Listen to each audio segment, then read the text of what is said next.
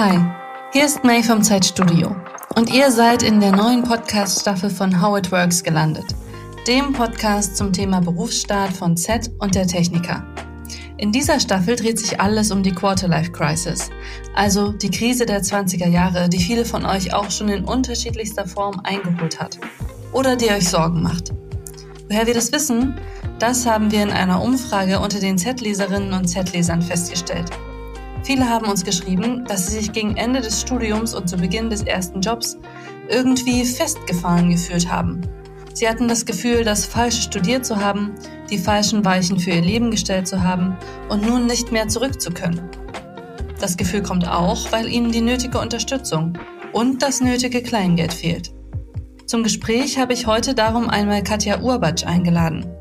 Sie ist Gründerin und Geschäftsführerin der gemeinnützigen Organisation Arbeiterkind.de und sie kennt die Probleme gut, die Studierende im Studium und gerade am Ende des Studiums umtreiben.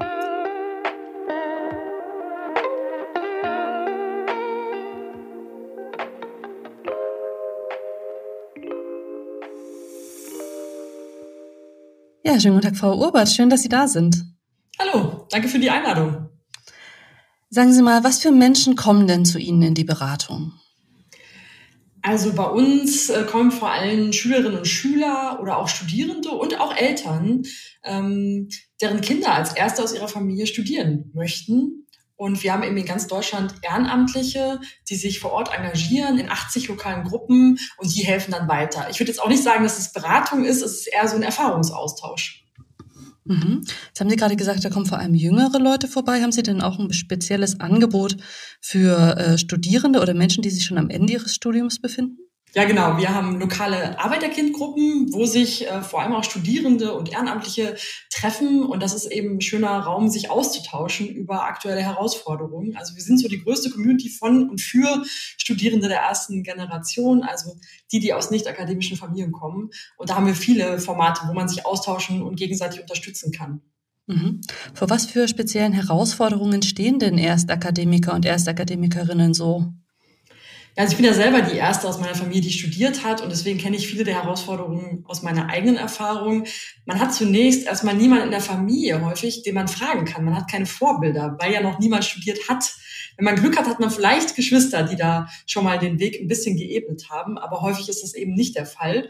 Und dann fehlen eben ganz viele Informationen. Man weiß nicht, ob man das schaffen kann. Man weiß nicht, was einen erwartet. Und auch das Thema Studienfinanzierung zum Beispiel ist ein ganz, ganz großes. Ne? Wie kann ich das finanzieren?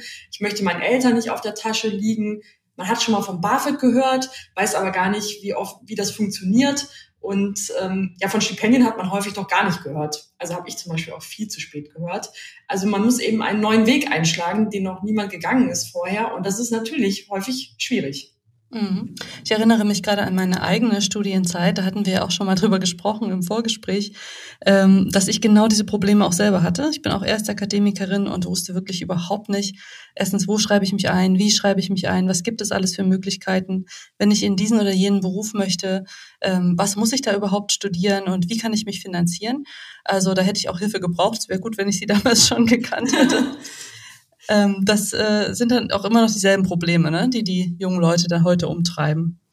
Ja, die Herausforderungen haben sich im Grunde nicht äh, verändert. Ähm, was natürlich dazu kommt, ist, dass sich bestimmte Studienbedingungen verändert haben.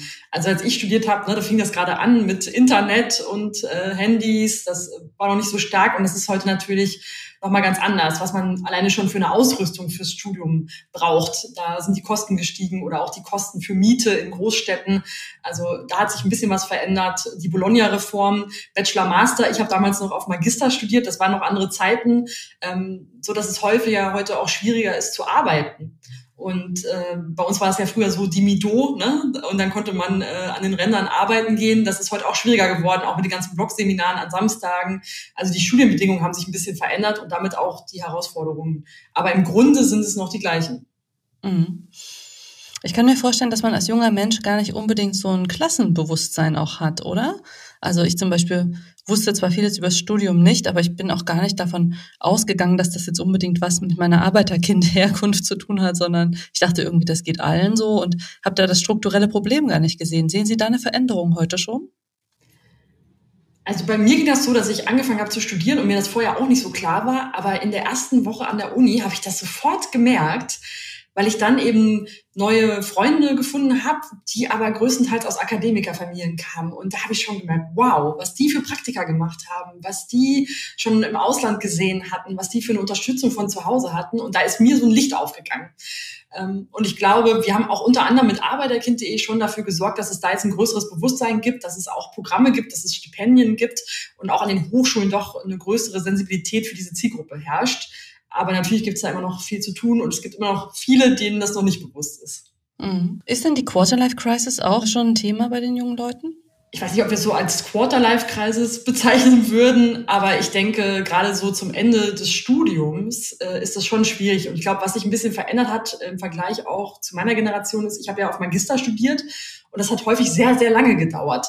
Das heißt, ähm, ich war da ungefähr 26 ähm, viele machen jetzt erstmal einen Bachelor und da sind sie häufig Anfang 20. Und dann müssen sie schon entscheiden, was mache ich jetzt? Gehe ich jetzt arbeiten? Mache ich jetzt noch einen Master? Gehe ich ins Ausland? Also man muss schon zu einem früheren Zeitpunkt viel mehr Entscheidungen treffen. Und ich glaube, das ist eine große Herausforderung. Ich glaube, für mich war es ganz gut, dass es noch ein bisschen länger gedauert hat mit dem Studium und ich noch ein bisschen Zeit hatte und dann auch ein bisschen älter war. Und selbst dann mit 26, muss ich auch sagen, bin ich nach dem Studium erstmal in ein Riesenloch gefallen. Ich konnte mir nicht vorstellen, wie das ist nach dem Studium. Ich konnte da auch gar nicht drüber hinausdenken. Und dann hatte ich meinen Studienabschluss und wusste erstmal gar nicht mehr, was ich machen sollte. Und ich wusste auch gar nicht, was kann ich mit Geistes- und Sozialwissenschaften jetzt äh, arbeiten? Wo finde ich jetzt einen Job? Also da hatte ich wirklich ein paar schwierige Monate. Deswegen kann ich das sehr gut nachvollziehen. Ich glaube, es ist wirklich schwierig, wenn man da alleine steht und auch im Umfeld ähm, nicht viele Menschen hat, mit denen man drüber sprechen kann. Ja, das liegt ja dann vielleicht auch daran, dass sie auch da wieder weniger Informationen zuvor schon hatten. Ne? Also vielleicht dann auch während des Studiums nicht die richtigen Praktika gemacht haben oder gar nicht gewusst haben, dass sie das machen können. Ähm, also es, es geht halt immer um großes Informationsdefizit dann. Genau, es geht um Informationsdefizit, aber auch eben Unterstützung in der Familie, ne? Weil wie ist das häufig? Häufig bekommt man auch Unterstützung bei der Praktikasuche von den Eltern, ne? von dem Netzwerk, das man in der Familie hat. Und bei mir war es eben so auch, äh, ich habe ein paar Praktika gemacht aber dann nach dem Studienabschluss, ja, ich wusste überhaupt nicht, wie finde ich jetzt einen akademischen Job? Was kann ich überhaupt damit machen? Weil ich eben in meinem Umfeld keine Akademikerinnen und Akademiker hatte. Das heißt, ich hatte gar keine richtige Vorstellung, außer natürlich, dass man an der Uni bleiben kann. Aber ansonsten wusste ich wirklich nicht, was ich damit machen kann. Und ja, da fehlt das familiäre Netzwerk, weil ich glaube, woanders äh, sitzen dann die Eltern daneben und sagen, ja komm, wir gucken mal, was du jetzt machen kannst. Wir gucken mal, wen wir so kennen und wir helfen dir bei der Bewerbung und wir wissen, wie der akademische Arbeitsmarkt funktioniert. Und das wusste ich eben gar nicht. Ne? Also ich glaube, es hat viel damit auch mit dem Umfeld zu tun. Und dann kam natürlich hinzu, dass ich auch in so einer Krisensituation war. Und was man dann häufig macht, ist ja leider, dass man sich zurückzieht. Ich habe mich dann sehr zurückgezogen, anstatt mir Hilfe zu holen. Oder ich habe mich auch geschämt und habe dann auch niemand angesprochen. Und heute weiß ich das natürlich viel besser, weil wir haben auch bei Arbeiterkind.de mittlerweile ein Berufseinstiegsprogramm, wo wir Mentoring anbieten und Workshops und wo wir auch immer sagen, ihr müsst darüber sprechen, ihr müsst rausgehen, möglichst vielen Leuten Bescheid sagen, euch Unterstützung holen. Aber ich muss sagen, damals ist mir das auch schwer gefallen. Mhm. Ja, ich glaube, da hm, weiß man auch gar nicht genau, wen man ansprechen soll. Ne? Sie sagen jetzt, Sie haben da dieses Unterstützungsnetzwerk. Ähm, aber für viele Leute ist das wahrscheinlich auch noch unbekannt. Deswegen ist es auch gut, dass wir heute miteinander sprechen und dass, äh, dass wir Ihr Programm auch ein bisschen bekannter machen. Ich könnte mir aber auch vorstellen, äh, dass man am Ende des Studiums und vor allem dann in dieser, wenn man wirklich in dieser Quarter-Life-Crisis steckt, ähm, dann auch wirklich sehr viel sozialen Druck verspürt, oder? Also auch von Seiten der Familie. Also ich kann mich noch erinnern, dass ich mich zum Beispiel total gesträubt habe, nach Abschluss meines Studiums jetzt so ein kostenloses Praktikum irgendwo zu machen, weil ich dachte, oh, dann sagt deine Mutter bestimmt, hey, jetzt hast du da irgendwie sieben Jahre studiert und jetzt äh, arbeitest du umsonst oder was. Ne? Also diese, dieser, diesen Druck habe ich dann damals schon selbst auch gespürt. Ja, das stimmt, das kenne ich auch. Es ist wirklich schwierig, wenn man einen anderen Weg einschlägt als alle anderen Familienmitglieder vor einem, weil die natürlich immer wieder einen mit diesem Bild konfrontieren, mit ihrer eigenen Lebensgeschichte, mit dem, wie sie denken, dass ein Leben laufen muss ähm, oder wie viel Geld man verdienen muss. Das ist aber auch schwierig, finde ich, zum einen, weil ähm, sich die Welt auch verändert ne? und natürlich die Eltern häufig von ihrer eigenen Berufsbiografie ausgehen, aber die Bedingungen einfach andere sind und es andere Möglichkeiten gibt. Ähm, und äh, das andere ist eben, dass man seinen eigenen Weg gehen muss und gerade mit dem Studium, wenn die Eltern nicht studiert haben, das eben ganz anders aussieht und man vielleicht auch andere Wünsche hat und sich davon aber zu befreien, ne, von diesen Rollenvorstellungen von diesen Erwartungen, die eingestellt äh, werden, das ist, glaube ich, eine Lebensaufgabe, die ich auch selber sehr gut kenne. Also diesen seinen eigenen Weg zu gehen, das und das rauszufinden, was mein eigener Weg, was möchte ich und den zu gehen, auch wenn Menschen drumherum das äh, vielleicht kritisieren das ist nicht leicht. Aber dazu würde ich auf jeden Fall ermutigen, weil am Ende des Tages ist es eben das eigene Leben, das man leben muss. Und da ist ja auch wichtig, dass man das macht, was einen glücklich macht. Mhm. Aber hören Sie das denn, wenn Sie so mit jungen Leuten zusammenkommen, häufiger, dass das ein Problem ist, dieses Leben zwischen zwei Welten? Ja, das ist ein ganz großes Thema. Das war für mich und ist für mich auch immer noch ein ganz großes Thema. Und ja, das hören wir häufig. Darüber tauschen wir uns häufig aus in unserer Arbeiterkind-Community diese Entfremdungserfahrung mit der Familie, dass man auch irgendwann keine Gesprächsthemen mehr hat, dass die das Leben nicht nachvollziehen können. Das ist ja auch im Studium schon so, dass die sich dann fragen, was machst du denn da eigentlich den ganzen Tag? Und du liest und das ist doch keine Arbeit und äh, ähm, was schreibst du denn da? Und das kann doch alles nicht so lange dauern. Und was bringt das denn? Und das ist ja gar keine praktische Berufsausbildung. Was machst du denn hinter damit? Wann bist du endlich mit dem Studium fertig? Wie viel Geld verdienst du dann? Also ich glaube, die machen sich einfach ganz viel Sorgen. Ne? Aber das ist natürlich schwierig, wenn man selber dann studiert. Äh, man fühlt sich da sehr unter Druck gesetzt und man fühlt sich nicht verstanden. Und ähm, das geht natürlich auch hinterher weiter, wenn man anfängt zu arbeiten, weil viele dann gar nichts damit anfangen können, weil sie einfach nicht wissen, wie das in der akademischen Welt funktioniert. Mhm. Ja, ich glaube, dieses Thema sozialer Vergleich ist, ist da einfach super groß. Also wenn man anfängt zu studieren, ähm, hat man da vielleicht eher diesen Druck, jetzt in diese vermeintliche Bildungsbürgerschicht irgendwie eintauchen zu müssen und sich da anzupassen, sich da einen bestimmten Habitus anzunehmen. Dann hat man diesen Habitus vielleicht ein Stück weit angenommen und passt dann plötzlich nicht mehr in die Welt, aus der man eigentlich gekommen ist. Ne? Genau, das ist die Herausforderung, dass man sich von zu Hause entfernt hat und weiterentwickelt hat und man wollte das ja auch. Ähm, aber dann auch das Gefühl, was ich auch sehr lange hatte und manchmal heute noch habe, dass ich mich in dieser akademischen Welt äh, auch nicht richtig wohlfühle. Mhm. Und dann fühlt man sich eben zwischen diesen zwei Welten. Und das ist ja auch ein Grund, warum ich Arbeiterkind.de gegründet habe, weil ich mir sozusagen meine eigene Familie, meine eigene Community geschaffen habe, wo ich das Gefühl habe, verstanden zu werden, wo wir alle ähnliche Erfahrungen machen und uns bestärken und ja, dann nochmal eine Zwischenwelt haben. Und das ähm, ja, finde ich sehr angenehm, äh, dass man andere Gleichgesinnte findet, mit denen man sich austauschen kann, weil dann ja, fühlt man sich einfach auch sicherer und bestärkt. Mhm. Das ist ja ein Weg damit, gut umzugehen. Haben Sie denn noch andere Tipps, wie man mit so einer Entfremdungserfahrung umgehen kann? Ja, das ist natürlich nicht ganz leicht. Häufig ist es auch, dass man das einfach ein bisschen akzeptieren muss. Ähm, ich habe versucht auch ein bisschen mehr zu verstehen, was meine Familie denkt und dass sie natürlich nicht die gleichen Erfahrungen machen wie ich und dass dann vieles nicht nachvollziehen können. Also mit den Familienmitgliedern, mit denen man reden kann, habe ich dann versucht, einfach ein bisschen zu übersetzen und auch zu erklären, was ich mache oder auch mal eingeladen an die Uni. Äh, meine Mutter ist dann auch mal gekommen und ist mit mir in die Mensa gegangen und ich habe ihr mal gezeigt, wo ich studiere. Ne? Also man kann ein bisschen was versuchen, aber wenn das nicht klappt, dann muss man das einfach akzeptieren und seinen eigenen Weg gehen. Und das ist aber häufig hart.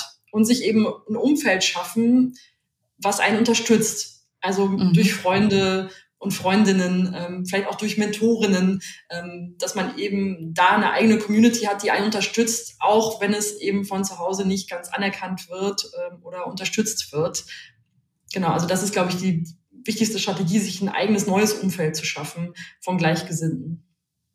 Jetzt haben wir ja sehr viel über das Soziale gesprochen. Natürlich ist auch das Finanzielle ein sehr wichtiger Aspekt ähm, bei der Geschichte. Wir hatten ja, wie ich in der Einleitung schon gesagt habe, eine Umfrage gestartet unter unseren Z-Leserinnen und Z-Lesern und ähm, haben halt gefragt, wann haben sie herausgefunden, dass die Quarter-Life-Crisis kein Scherz ist.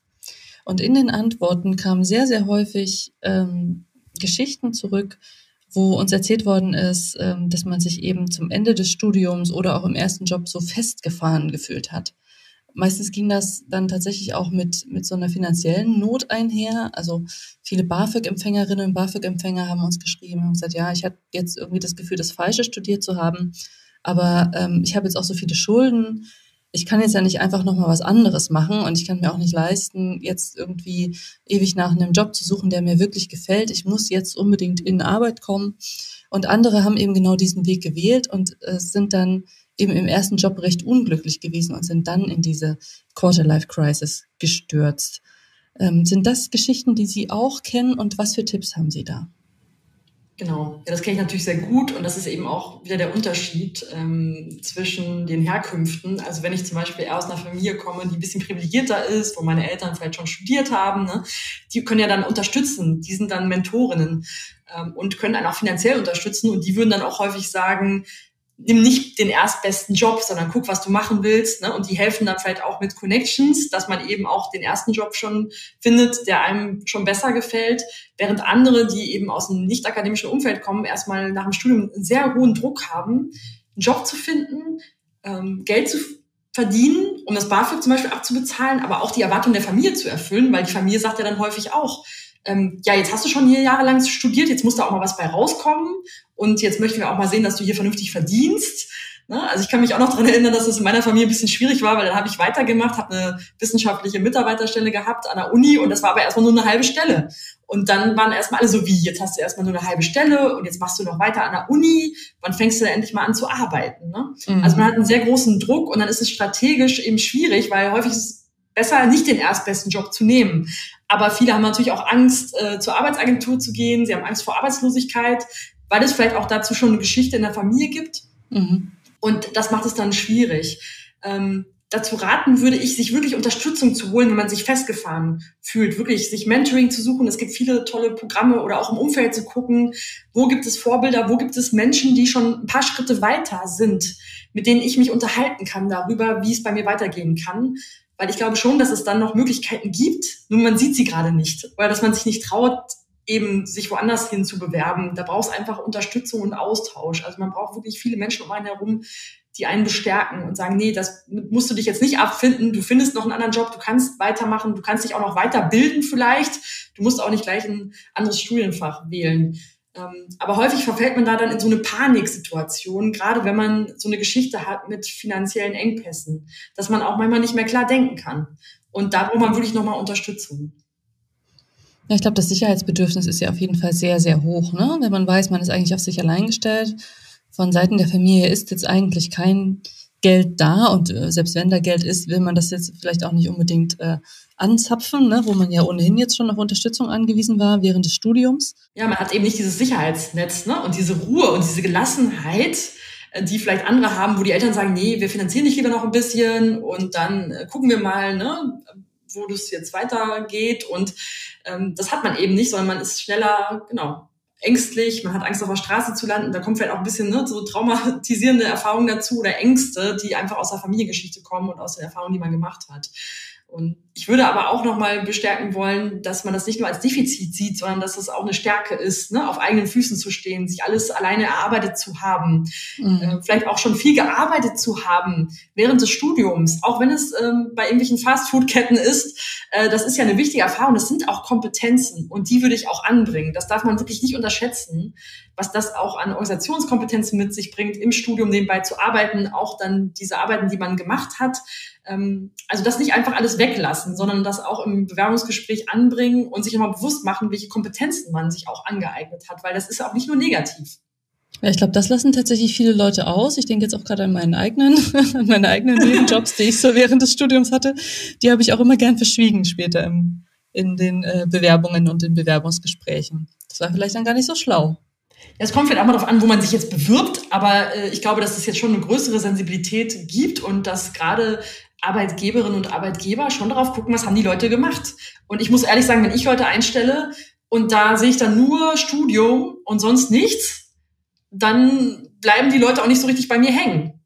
Ne? Und ähm, wir gucken auch darauf bei uns, ähm, dass die Leute Organisationstalent haben. Wir müssen sehr viel parallel machen, wir müssen sehr viel organisieren. Das ist manchmal ein bisschen chaotisch. Ne? Und wenn ich dann Leute habe, die im Studium das auch schon managen mussten, eben nicht nur studiert haben, sondern nebenbei noch einen Job und vielleicht sogar noch ein Kind und was weiß ich, äh, dann weiß man, ja, die sind gut organisiert, die können auch mit Chaos umgehen, mit Herausforderungen. Ähm, und das sind genau die richtigen Menschen, die wir in unserer Organisation brauchen. Und ich glaube, da geht es bei vielen Organisationen darum, ne, dass Menschen belastbar sind, organisieren können. Und deswegen sehe ich das eher als eine Stärke. Mhm. Ja, ich glaube, bei vielen Leuten kommt dann eben doch diese, ja, diese Schichtscham oder diese Klassenscham irgendwie wieder raus, ne? Weil in dem Moment, wo in meinem Lebenslauf vielleicht steht, ja, ich habe da so und so viele Jahre bei der und der Fastfood-Kette gearbeitet, dann ist vielleicht der Marker schon wieder als, als Arbeiterkind, als Arbeiterinnenkind ähm, so stark in die Bewerbung eingeschrieben, dass man dann vielleicht auch Angst hat vor diesem äh, Subconscious Bias, den ja viele Unternehmen immer noch haben oder viele, viele Recruiter und Recruiterinnen immer noch haben. Ja, das kann ich verstehen. Ähm, andererseits würde ich, glaube ich, nochmal gucken, eben dann nicht nur, ja, das ist jetzt ein Defizit, weil ich da gearbeitet habe und ein Schichtmarker, sondern ich glaube, wichtig ist, wie man das verkauft. Ähm, und dass man zum Beispiel sagt, ja, ich war bei dieser Fastfood-Kette und ich habe Einblicke bekommen in Prozessabläufe. Ne? Ich habe gelernt zu organisieren. Also ich glaube, das ist wichtig, sich nochmal hinzusetzen und zu gucken, was habe ich da gelernt, welche Kompetenzen habe ich mir ein, angeeignet. Und ähm, ich glaube, dann macht es auch die Wirkung aus. Ne? Wie man damit umgeht, ist viel wichtiger als das, was man gemacht hat und wie man das eben darstellt. Und ich glaube, das wäre nochmal wichtig, darauf zu gucken. Und dann hat man auch viel mehr Selbstbewusstsein, wie man auftreten kann und sagt, ja, da habe ich das und das gelernt. Oder war ich hinterher Schichtleiterin oder keine Ahnung. Ne? Und ich glaube, dass Recruiter da schon auch drauf anspringen, weil die gucken auf Kompetenzen. Und ich glaube, da hat sich schon auch ein bisschen was verändert und wir machen ja auch viel Workshops für Unternehmen, ne, die zu sensibilisieren. Ich glaube, häufig ist da gar kein Bewusstsein, aber ich glaube, wenn man das gut darstellt, dann sind die auch davon begeistert und sagen, ja, da hat jemand was drauf. Weil die suchen ja vor allem Menschen, die die Arbeit machen, die sie da vorgesehen haben und die selbstbewusst vertreten können. Ja, ich kann das machen, ich habe die Kompetenzen. Haben Sie denn noch Tipps für Studierende oder für Leute, die sich im Abschluss ihres Studiums gerade befinden, wie sie mit diesem ganzen Druck, über den wir eben gesprochen haben, umgehen können. Ich glaube, was wirklich ganz wichtig ist, ist, sich nicht zu viel Druck zu machen. Ne, man ist ja noch jung, nicht, man muss nicht immer die richtigen Entscheidungen treffen. Also wir erleben viele, die denken, ähm, ich darf keine falschen Entscheidungen treffen. Es muss jetzt immer genau die richtige Entscheidung sein und ich mache mir da ganz viel Druck. Ähm, da sagen wir eigentlich immer, man kann eine Entscheidung auch hinterher immer wieder korrigieren oder auch jeder Weg ist auch wertvoll, ne? sondern erstmal eine Entscheidung treffen, den Weg gehen und dann korrigieren, dann schauen, wie geht's jetzt weiter für mich und viele Wege führen nach Rom und da auch ein bisschen gelassener zu bleiben. Ich glaube, was wirklich wichtig ist, ist, diesen Weg nicht alleine zu gehen, sich Unterstützung zu holen, zum Beispiel auch von Career Centern an Hochschulen, Studienberatungen. Also das wird viel zu wenig genutzt. Da gibt es so viele tolle Angebote. Also da gibt es natürlich arbeiterkind.de, aber auch noch viele andere Angebote von den Hochschulen, die viel zu wenig gesehen und genutzt werden mit sehr kompetenten Menschen. Und ich glaube, das ist wichtig, weil ich muss sagen, die erfolgreichsten Menschen, die ich erlebe, auch in unserer Community, sind die, die immer wieder das Gespräch suchen, die immer wieder sich Unterstützung holen, die um Rat fragen ähm, und dann eben auch sich dadurch Chancen erarbeiten, auf Chancen aufmerksam gemacht werden. Und ich glaube, das ist wirklich ganz wichtig, nicht dieses Arbeiterkindmäßige, ich muss das alles alleine schaffen, ich rede mit niemandem drüber und ich leide und ich muss hart arbeiten und das muss auch ein schwerer Weg sein, sondern sich das Leben ein bisschen leichter äh, zu machen. Das ist wirklich wichtig und wenn ich mir selbst dann noch mal einen Tipp geben könnte, auch nach dem Studium, wäre es wirklich, zum Beispiel nochmal meine alten Praktikastellen anzuschreiben, die Leute, die ich da kennengelernt habe, nochmal zu sagen, können wir uns mal auf einen Kaffee treffen ähm, und nochmal mehr zu überlegen, wer ist denn eigentlich mein Netzwerk, mit wem kann ich sprechen und äh, die nochmal anzusprechen, ähm, weil gerade die Menschen, die schon ein bisschen weiter sind, die geben gerne ihre Erfahrungen weiter. Wir haben so viele Mentorinnen und Mentoren bei uns auch im Netzwerk. Ne? Die helfen gerne weiter mit ihren Erfahrungen, die möchten, dass es andere leichter haben. Die machen das wirklich sehr, sehr gerne. Und das ist keine Schwäche, wenn man das macht, sondern das ist wirklich eine Stärke, wenn man sich Unterstützung holt. Und ich glaube, das wäre mir nochmal ganz wichtig. Das ist auf jeden Fall ein super Schlusswort. Ich danke Ihnen sehr fürs Gespräch. Ja, vielen Dank. Schön, dass ihr wieder mit dabei seid in der dritten Staffel des Podcasts How It Works von Z und der Techniker. In der nächsten Folge geht es dann wieder um die Quarterlife Crisis. Dann aber mit einem Fokus auf Stress und auf sozialem Vergleich. Also, stay tuned. Wenn ihr mehr zum Thema Jobeinstieg erfahren wollt, dann schaut auch mal auf Zeit Campus vorbei. Und wenn ihr alle Folgen des Podcasts nachhören wollt, dann könnt ihr das auf Z machen, auf Spotify oder auf Apple Podcasts. Übrigens, wenn ihr How It Works abonniert, bekommt ihr immer eine Benachrichtigung, wenn es wieder neue Inhalte gibt.